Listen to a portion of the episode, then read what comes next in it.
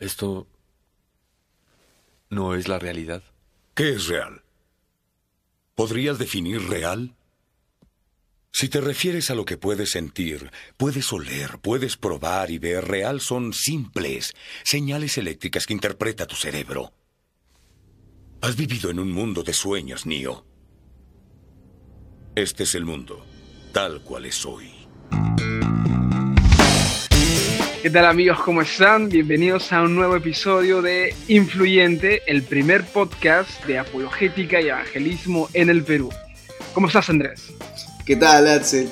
Bien, también feliz porque hoy vamos a tocar un tema especial, ya que no es un argumento en esta ocasión, pero digamos que es una forma lógica de demostrar a alguien de que tus experiencias personales con Dios son tan reales y tan valederas como lo son las experiencias personales de otros en otras circunstancias. Entonces, el poder ver, oler, tocar, degustar, nos trae experiencias que nos enseñan a creer y nos da verdad acerca de la realidad. Todo lo que vivimos es real para nosotros porque lo podemos experimentar. O sea, todos nos damos cuenta de que tenemos sentidos, el tacto, el gusto, la vista, son esas mismas o esos mismos sentidos los que nos permiten conocer las cosas como bien dice Andrés. Pero al mismo tiempo son estas cosas las que nos permiten conocer a Dios, saber que Él es real, ¿no? Tener, poder experimentarlo. Hay un filósofo, eh, ¿recuerdas? René Descartes, ¿no? Que decía, pienso, luego existo. Y ese, esa frase es muy interesante porque revela que a partir de que él se da cuenta de que puede pensar, es que recién se da cuenta de que está existiendo.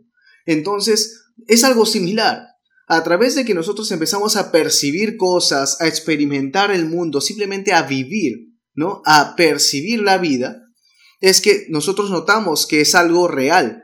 Entonces, de eso se trata el episodio de hoy. Como nuestra experiencia personal también es una base fundamental para la existencia de Dios. Así es. Así que bueno, el episodio de hoy se llama Un encuentro cercano.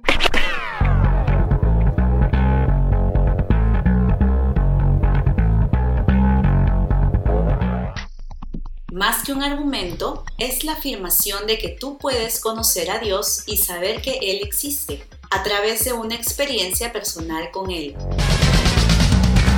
Todo lo que nosotros experimentamos, todo lo que nosotros percibimos, forma un sistema de creencias básicas. Por ejemplo, yo eh, de niño toco la hornilla de la cocina, empiezo a darme cuenta que el fuego quema. Yo caigo al agua, me mojo, entonces empiezo a creer que el agua moja. Es algo sencillo, ¿no? Entonces son creencias, eh, digamos, naturales, eh, muy sencillas, muy básicas, a partir de nuestra percepción de los sentidos, como Axel mencionaba. Esos elementos son esenciales para desarrollar nuestro sistema de creencias. Por lo tanto, ¿no será Axel también válido decir que si alguien tiene una experiencia espiritual o una experiencia con Dios, ¿es real esa experiencia? Claro, yo creo que sí, basándonos otra vez en lo que es la experiencia. Ahora, entiendo que vivimos en una época eh, en la que existe algo llamado cientificismo, que es la idea de que la verdad solamente puede ser conocida a través del método científico. Pero lo cierto es que hay algunas cosas que en realidad no pueden ser probadas por el método científico. Únicamente tenemos a nuestra experiencia para saber, o nuestra simple lógica, ¿no? Cosas como, por ejemplo, como la realidad del mundo exterior, eh, con relación a nuestra mente, eh, la existencia de un pasado, Luego, la presencia de otras mentes como la mía son cosas que no podemos eh, repetir en un laboratorio, no podemos replicar. Quiere decir entonces que, eh, por ejemplo, la realidad del mundo exterior es algo que solo se puede comprobar eh, a través de la percepción y que nuestra percepción es la que nos lleva a esa verdad, de que hay un mundo exterior que yo veo. Claro, o sea, yo puedo afirmar o sea, todo esto es real, ¿no? Porque a mí me parece que es real. Pero ¿cómo comprobar que es real? ¿Cómo, cómo no sabes de repente que estamos en una simulación. No eh, que todo lo que vemos es una simulación. Incluso puede ser producto de algún tipo de, imaginación, no lo sé. Como, como cuando Neo, por ejemplo, descubre que hay una Matrix, ¿no? Y, y todo lo demás, y luego comprueba de que hay este, ¿cómo se llama? Un mundo exterior y luego se da cuenta que estaba conectado a, ciertas máquinas, ¿no? Es como realmente no podríamos nosotros saber o demostrar científicamente que de repente no estamos, no somos simplemente un cerebro que está siendo estimulado en algún laboratorio para que tenga la apariencia de que está en un mundo real y aún con recuerdos de una vida pasada o de una vida que se ha desarrollado hasta el momento que está aparentemente viviendo, ¿no? A ver, Axel, expliquemos un poco mejor esto. ¿Cómo sé que no estoy viviendo en la Matrix? Que no soy un cerebro en un laboratorio al que le están estimulando y haciéndole creer de que tiene cuerpo, de que tiene pasado, de que tiene recuerdos, de que va a haber un futuro, de que tiene deseos, esperanzas, ilusiones, sueños. Realmente no hay forma más allá de nuestra propia experiencia. Nuestra propia experiencia nos dice que el mundo exterior es real, porque como hablamos, a través de nuestros sentidos podemos tocarlo, podemos escucharlo, podemos verlo. Todo ser humano, toda persona que nos está escuchando ahora mismo, tiene eh, una creencia básica, como la que hemos mencionado, acerca de la realidad. Y valida o, o afirma su sistema de creencias a partir de que, a pesar de que lo ha tenido como experiencia personal, otros individuos también han percibido lo mismo que él. Entonces puede decir, ah, bueno, si estos 100 entienden que el agua moja, y yo también, entonces es una realidad, puedo comprobarlo, no solo por mi experiencia, sino también por la de otros. ¿Qué otras formas hay? ¿Qué, qué pasa con la existencia del pasado, Axel? O sea, no en el sentido de que compruebes que ocurrió un hecho en el pasado, sino que en el sentido de que yo tengo la percepción de que tengo un pasado. de que algo sucedió contigo, de que has vivido algo. En el pasado, claro. Exacto. Y esa percepción, ¿cómo la puedes comprobar? Solo por los vestigios. Claro, solo a través, en este caso, de mi recuerdo, ¿no? ¿Cómo saber que no hemos sido creados realmente hace cinco minutos con una apariencia de pasado? que no es realmente un pasado, sino que tiene la apariencia de serlo simplemente. Esas son creencias básicas que se desarrollan a partir de la percepción de los sentidos y tienen mucha validez. Es decir, tu experiencia personal con Dios tiene una razón y tiene validez para tú demostrar que Dios existe porque a menos que tú estés loco, tengas un problema, esa persona no podría negar tu experiencia personal. Eh, y también tenemos los recuerdos, ¿no? Que nos dicen que hemos tenido una vida que no siempre fuimos como estamos ahora, en algún momento fuimos más niños, luego más adolescentes, luego adolescentes y hasta, hasta el día de hoy, ¿no? Podemos recordar estas cosas, las vivencias y todo lo demás, incluso recordarlos, muchas veces podemos eh, escuchar, por ejemplo, la música en nuestra cabeza o podemos volver a, sentir el sabor de, alguna comida, algún postre que probamos, o incluso el olor, tal vez de alguna flor, de algún perfume, o tal vez de algo desagradable también, ¿no? Entonces, ¿de qué manera eso nos sirve para conocer a Dios? Bueno, han pasado dos mil años desde que Jesús murió y resucitó en la cruz, y hasta ahora la fe cristiana prevalece pero no solo de una manera dogmática, digamos, estructurada como una serie de reglas para que la gente viva, sino por experiencias personales con Dios. Entonces, este punto lleva a esto, a que si yo tengo una experiencia con Dios, ¿por qué tendría otro que negarla? ¿Por qué otro podría decir, no, Dios no existe? Si yo lo estoy viviendo, si lo estoy conociendo, si estoy hablando con Él en las mañanas. Y tengo muchos otros amigos que hacen lo mismo y lo conocen y le creen. Entonces, decir que o estoy loco o me lo estoy imaginando, o que todos estamos en una alucinación colectiva, es un poco inválido. ¿verdad? Aquí se trata de confiar en, tu percepción personal, en tu experiencia personal. Y al menos que se pueda probar de que tú tienes algún problema mental o que estás o has tenido realmente una alucinación, no habría otra razón por la cual no, no debamos confiar en nuestra experiencia personal. Ajá. Tomando en cuenta que como parte de nuestra experiencia personal está la relación que tenemos con Dios. Mm. Y es interesante ese punto, entonces, porque mira, eh, o sea, si nosotros consideramos lo que mencionamos hace un momento, el sistema de creencias básicas que desarrollamos y que vamos comprobando con la experiencia de los demás, ¿no? El fuego quema, el agua moja, no sé. Necesitamos el aire para vivir. O sea, quiere decir que yo empiezo a comprobar porque otros lo viven, pero también empiezo a confiar en mi percepción. Empiezo a confiar en la capacidad que tengo de percibir la realidad. Entonces, ¿Qué pasa si yo tengo una experiencia espiritual y la tengo constantemente, tengo una experiencia con Dios constantemente? Yo puedo decir que es realidad, que es una realidad. Lo que tú has dicho, por ejemplo, me parece chévere porque eso no lo menciona William Lane Craig, pero me parece que le da más peso, ¿no? Porque cuando hablamos de experiencia personal, o sea, se limita netamente a nosotros. Ya. Ya, entonces realmente nuestra experiencia personal no requiere que otros lo vivan. lo mismo que nosotros, porque es personal. pero, pero al ver que mi experiencia personal es la misma experiencia personal que tienen otras personas, o sea, eso lo hace aún más válido, ¿no? Claro. Me parece interesante que es mencionado en realidad, que el mismo William Lane no lo menciona, pero me parece interesante. Papi. Ok, entonces, considerando que nosotros tenemos, a ver, cinco sentidos, ¿no? Eh, la visión, la audición, el olfato, el gusto, el tacto y a través de esos sentidos percibimos la realidad. Hemos aprendido desde niños a confiar en que nuestros sentidos nos permiten entender la realidad.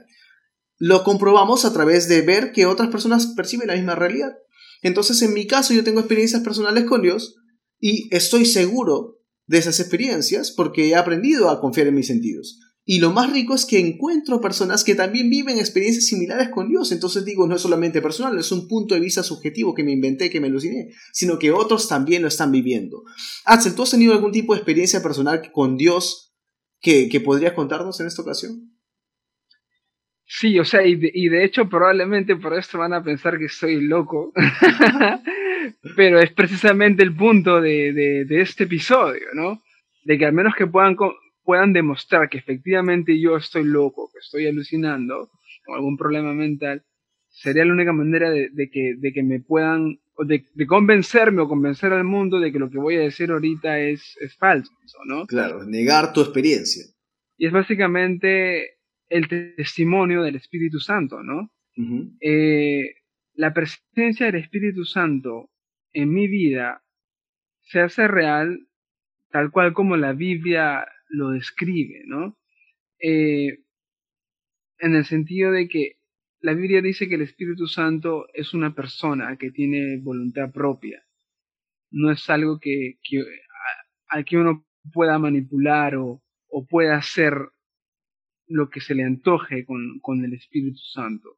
Tiene una vida propia, puede intervenir en tu vida. Entonces yo recuerdo claramente eh, al momento en que, conozco a, Jesús, que le entrego mi vida, ¿no? Que, soy, que llego a ser consciente de, la realidad, de mi necesidad de Él, que algo hubo en mí, que algo como que dentro, dentro de mí como que se liberó, que vino y, que, y que era como, y se siente como alguien más que está aquí conmigo, dentro de mí, ¿no? Y que por momentos como que está aquí llenándome y, y está ahí y se manifiesta muchas veces en los momentos en los que yo estoy buscando a Dios, pero al mismo tiempo sé que es real, más allá de repente de algún tipo de sugestión o algún tipo incluso de, de, de éxtasis emocional, porque en el tiempo ya, a lo largo de todos estos años, he podido comprobar que no depende ni siquiera de, eso, no depende de mi voluntad. Tal es así que de repente hay días en los que estoy orando y su presencia no está ahí manifestándose. Hay días en los que de repente estoy sentado mirando una serie que no, que no es para nada espiritual, sino simplemente es, es mero entretenimiento y de pronto su presencia comienza a manifestarse como, como recordándome que Él está ahí conmigo. Mm. Y hay momentos en los que sí lo estoy buscando y que su presencia está ahí. Entonces, y su presencia comienza a manifestarse en diversos momentos, como cuando alguien que viene a visitarte, cuando se le antoja visitarte. Entonces, entiendo que su presencia en mí es real y que al mismo tiempo no depende de mis emociones ni de mi voluntad, sino, como dice la misma, la misma Biblia, es la voluntad del Espíritu Santo que se manifiesta cuando Él lo cree conveniente. Y en el nivel que Él lo cree conveniente, porque muchas veces su presencia es intensa, muchas veces su presencia es muy calma y, y, así, ¿no? Es muy power eso porque en mi caso, en las ocasiones en que yo he tenido una experiencia con el Espíritu Santo, eh, han sido ocasiones en las que he intentado buscarlo, pero a voluntad no puedo lograr que se manifieste conmigo. Eh, hay ocasiones en las que digo, voy a tener un tiempo con Dios y dispongo mi tiempo para orar, para escuchar música, para cantar, para hablar, hablarle a Dios. Y en muchas ocasiones estoy, ¿qué? 15 minutos, pero desconcentrado, tratando de enfocarme, leo un toque la Biblia, me cuesta. Eh, pero luego de que paso ese momento de desconexión de las cosas, unos 15, 10 minutos, eh, y empiezo a conversar con Dios, eh, yo percibo la diferencia de cuando Él es como si entrara a la habitación, ¿no? Digo, yo sé que Dios está en todos lados. Tal vez creerlo es una cosa en tu mente, pero otra cosa es vivirlo, sentirlo, ¿no? Entonces yo sí noto la diferencia de estoy orando y, y sé que Él me está escuchando porque lo creo, lo sé, pero otra cosa es que empiezo a sentir un escalofrío, que se me escarapela el cuerpo, empiezo a llorar de la nada, y yo que soy bien duro para llorar, me doy cuenta de que obviamente tiene que ser sobrenatural o es una persona ajena a mí porque él está decidiendo cuándo intervenir, ni siquiera es que yo estoy buscando un momento emocional para, para volverme loco, ¿no? Entonces, claro, yo confío en esa experiencia que vivo cada vez que me acerco a Dios y que, que tengo un tiempo especial con Él. Me, me, gusta que me comentes esto, Axel, porque también me acuerdo cuando tú, yo venía una vez a hablar contigo y yo oraba en el micro y decía, Señor, esta vez quiero hablar con Axel, quiero predicarle eh, ya clarísimo, que no se me escape nada, para que no me niegue de una vez lo que yo le digo, el mensaje de Jesús. Y yo oraba así. Y cuando llegué, tú me dijiste, ¿te acuerdas? Oye, Andrés, he tenido una experiencia con Dios y me contaste que te habías convertido a Cristo en tu cuarto. Entonces, me contaste todo lo que sentías y yo te dije, oye, te presento al Espíritu Santo, ¿te acuerdas? Porque yo sabía exactamente lo que estabas viviendo. Cuando me dijiste, sentí que algo entró en mi vida, que me llenaba así como que me llenó el pecho y era como que más grande que yo y, me, quedé, me dejó sin habla y tú me describiste cada cosa que yo dije, bueno, yo experimenté exactamente lo mismo. y tú jamás me lo habías contado como para decirme, ya, vas a sentir así cuando te pase esto. O sea, no, no hubo un pastor, no hubo un líder, no había absolutamente nadie para que me diga o, alguien que me haya dicho previamente que así tenía que ser. Cuando hablas también, no solamente tú y yo, sino cuando hemos podido hablar con otros hermanos, tienen experiencias muy similares independientemente y, y, no porque de pronto nos hayamos puesto de acuerdo para que todos meter el mismo floro, sino que cada, cada uno cuando ha entrado a su cuarto a buscar a Dios tiene exactamente la misma experiencia que luego al compartirlo nos damos cuenta que es la misma, pero porque es real, no porque lo estemos inventando, sino porque es exactamente lo mismo que, que nos pasa a cada uno de nosotros. Claro, y nos encantaría que tú que nos escuchas o que nos ves, eh, tomes en cuenta de que tu experiencia personal es muy importante, es válida para demostrar a alguien la existencia de Dios. Y no porque esa persona vaya en ese momento a decir, ok, te creo, ahora sí creo en Dios, sino porque el apasionarte, el, el reconocer a quién eh, tú crees, en quién tú crees, con quién tienes una relación, que es con el Dios mismo, el creador del universo, no es poca cosa, te cuento. Y que tú lo transmitas con esa misma pasión, que tú le reveles a alguien que estás hablando con el creador, que tienes una relación con él real, podría marcar una diferencia. Y no queremos que quede solamente ahí, queremos darte unos versículos que te van a, dar luz acerca de ese tema, para que puedas darle fuerza no solamente a esta idea, a esta afirmación, que más que argumento es una experiencia personal, pero que, que siempre puede ser respaldada con la palabra de Dios. Axel. Tenemos el de Juan 3.8, que describe exactamente esta experiencia. Y es loco porque yo jamás había leído este versículo antes de tener esa experiencia. O sea, yo tuve primero esa experiencia y luego me di cuenta que había un versículo que describía tal cual esta experiencia. Justamente cuando, cuando, cuando Jesús le está explicando a Nicodemo, eh, dice, ¿no? El viento sopla de donde quiere y oye su sonido, mas ni sabes de dónde viene ni a dónde va. así es todo aquel que es nacido del Espíritu. O sea, así es todo aquel que tiene una relación personal con el Espíritu Santo a partir del momento que ha creído en Jesús, ¿no? Eso dice Juan 3.8. Entonces es loco porque cuando yo leo esto digo, sí, así es como Él se comporta conmigo. ¿no? no realmente no sé ni dónde viene ni dónde va, pero sé que está aquí conmigo y sé que es el Espíritu Santo, ¿no? Power, qué elegante. Yo tengo un versículo más que quiero mencionarte. Toma nota de este. Ah, se le ha mencionado Juan 3, 8. Yo te menciono primera de Juan, capítulo 1, versículos del 1 al 4. En la segunda parte del versículo dice, Jesucristo estaba con Dios el Padre, pero vino a nosotros. Y nosotros, sus discípulos, lo vimos con nuestros propios ojos. Lo escuchamos hablar y hasta pudimos tocarlo. ¿Tú puedes entender qué fascinante es esto? Es, son personas que han experimentado algo y lo viven y lo escriben y 1900 o 1800 años después lo podemos seguir experimentando. Es muy poderoso porque la experiencia de Cristo resucitado la vivimos ahora mismo, aquellos que tenemos una experiencia con Dios diaria. No puedo decir que lo he tocado, pero la verdad que te puedo mencionar que lo he sentido, lo he vivido, he experimentado, lo he escuchado hablar a mi corazón de tal manera que tengo una certeza y convicción de que no es otra persona ni me estoy inventando nada. No, todo el que me conoce sabe que tengo más de dos dedos de frente y no estoy imaginando, inventando cosas. Entonces es, muy poderoso el testimonio personal, es muy poderosa la experiencia personal y descubrir a Dios a través de un encuentro cercano. Claro, ¿no?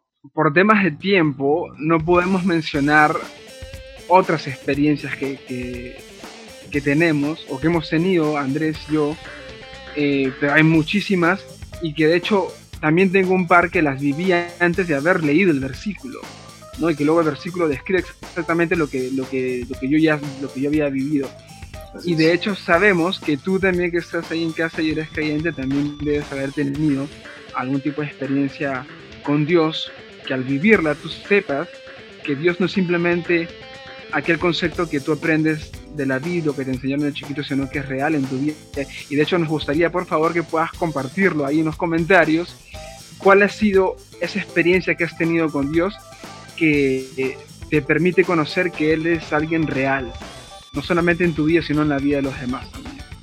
Así es, con tu testimonio, con, lo que tú menciones en esos comentarios, nos inspiras e inspiras a otros a también tener, como el título de este episodio dice, un encuentro cercano, un encuentro cercano con Dios. Así que bueno, eso ha sido todo por hoy en el podcast Influyente, el primer podcast sobre apologética y evangelización en Perú. Chao. Chao.